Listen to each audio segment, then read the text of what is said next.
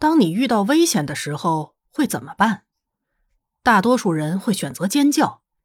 在突如其来的危险到来时，他们的大脑会出现短暂的不到三秒的僵直期。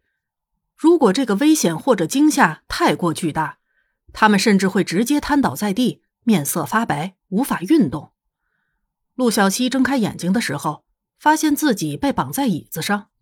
好吧，千算万算没算到，那家伙手里是手枪，否则他直接上去一个头锤，让他变成脑震荡。双手被手铐绑在身后，脚，好吧，脚能动，但是腿被绳子固定在了椅腿上。他还是觉得有点晕乎乎的，想吐。他深呼吸两口气，不知道瑞德那家伙反应过来了没有。他的脑子不错，记忆力又好，应该记得自己曾经跟他说过自己的祖母已经不在世了的事情。需要水吗？一个声音在他的头顶响起，一束光打在他的脸上，让他的眼睛一阵刺痛。他只能闭上眼睛。过了一会儿。才适应这种光线差。那人把手放在他的脸上，真高兴你醒过来了，薇薇安。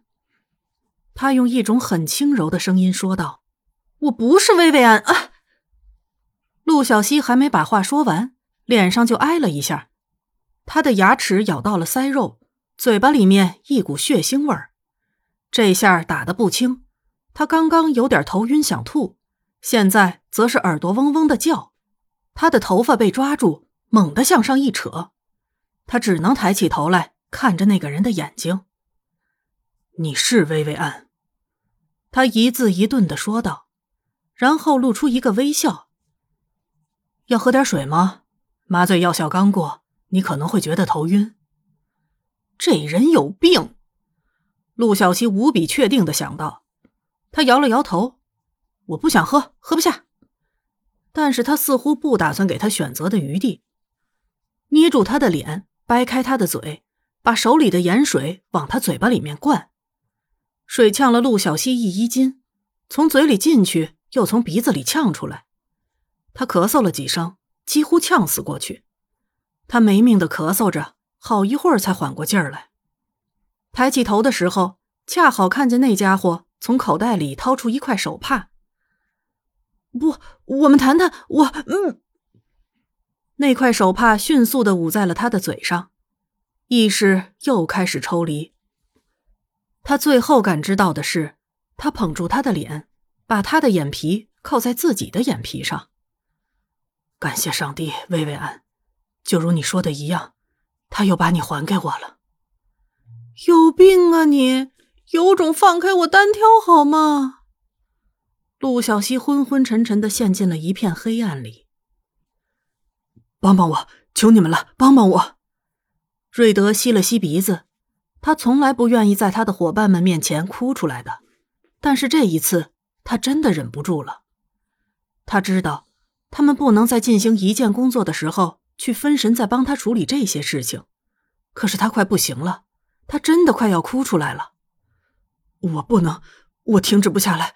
我忍不住去想他会遇到什么，即使他那么强，比我强得多，可是他还是个女孩子。帮我，我知道这很任性，很无理，但是求你们了，帮帮我！各位，在 B A U 所有人都安静的看着，看上去快要焦躁、憔悴、不成样子的瑞德不说话的时候，加西亚风风火火的拨通了摩根的电话。你们猜猜我查到什么了？他连和摩根说甜心话的时间都放弃了。大概在一年前，乔治城大学确实有学生去世了。他死于突发性心肌梗塞，死后两天才被回到宿舍的室友发现。薇薇安里是个亚裔姑娘，猜猜她的室友是谁？艾娃史密斯。摩根猛地抬起头看向瑞德，那个时候他才大学一年级。C C 也是亚裔，大学一年级。瑞德抬起头来，一双红肿的。水汪汪的大眼睛，惊慌失措的看着他的队友们。加西亚，查查薇薇安里的家人和人际关系。霍奇当机立断，他和其他所有人一样，想到了一种可能性。他在自我补偿。他很有可能把自己所爱的人的死怪罪在了艾娃·史密斯身上，然后他找到了替代品。将目光再次投向了一边表情惊慌的瑞德，所以，他不会伤害他的。他的话只说了一半，除非他没有满足他的幻想。瑞德哽咽着把话接完，然后捂住嘴，别过脸去，不让别人看到他的样子。J J 伸手拍了拍他的肩膀：“我们会找到他的，他不会有事的。”现在的他们。分秒必争。陆小西又睁开了眼睛，这一次他的待遇似乎好了一点。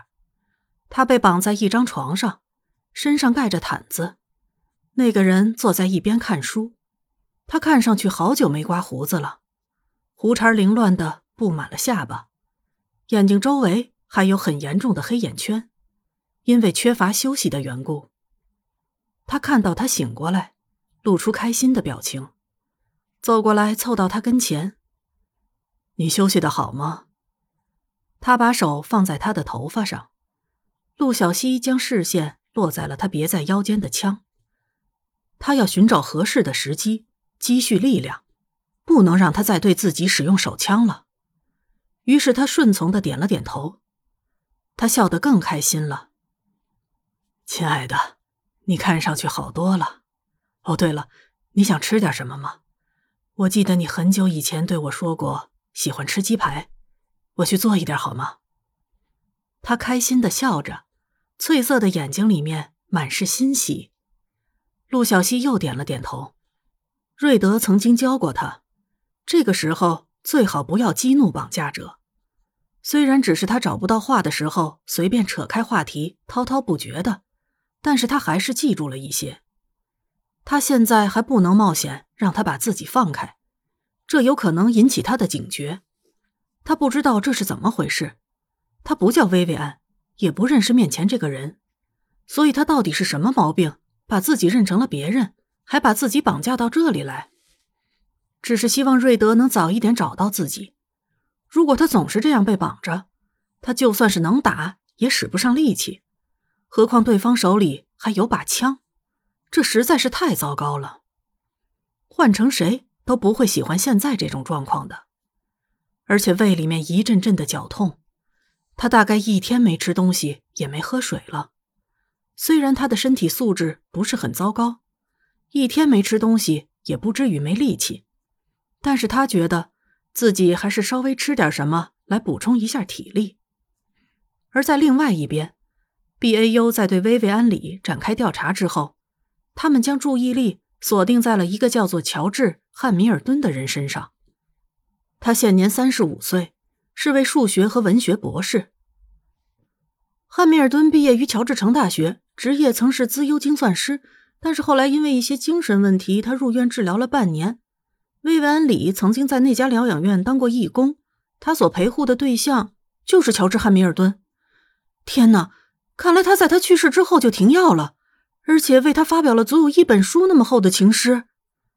加西亚语速快的让人听不清他的发音。我把资料都发到你们那边去了。瑞德在扫了两眼资料之后，将目光停留在了几行字上。这是他在怀念他。他的手指飞速的滑动着，一行一行。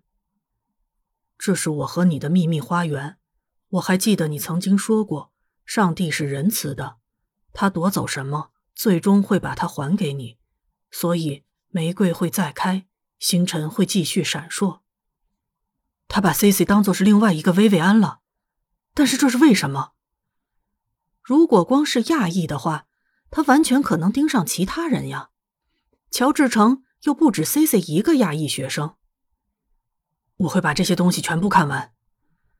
他一头扎进了资料中，其他人知道。他这样的时候最好别去打扰他，他们要相信瑞德。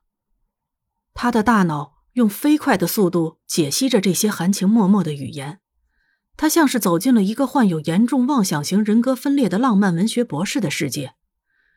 瑞德看着他一遍又一遍的叙述自己和薇薇安里的初遇，他如同黑发的天使，步履轻盈的踏入我安静的花园。我一天比一天爱他，他给了我救赎。我真是爱他那孩子气的模样，还有那总是喜欢把便宜的汉堡拆开来慢慢享用的习惯，这让他看上去那么天真烂漫。上帝，你为何将他带走？每一页，每一字，叙述者将他的心掏出来，然后用那上面的血写着情诗。也许乔治长的死亡心形就是这场惨烈表白的高潮。每一个字，每一行墨水，都浸着一句话：“我想你，想你想得快要死去。”他用他的花园，我们的秘密花园。来代称这个对他和薇薇安都很重要的地方，但是这里显然不可能是他们出狱的精神疗养院，他也不可能把 C C 藏到那种地方去。一定还有别的什么藏在别的什么地方的蛛丝马迹。他的脑子超高速的运转着，将每一个可能的线索串联起来。陆小西一口一口的吃着面前这个翠色眼睛的中年男人做的鸡排。他还是拒绝把他放开，他只能顺从，以暂时希望他能够冷静下来。他的眼睛还是盯着那把枪，却发现他把盘子放在一边，脸上带着温柔却没来由让他觉得起鸡皮疙瘩的微笑，将放在一边的书拿了起来。你想听雪莱的诗吗？就像以前一样，你躺在这里，我给你读雪莱的诗。那个时候。是我最快乐的时候。陆小西深呼吸一口气，微笑道：“这次为什么不让我来读读看呢？”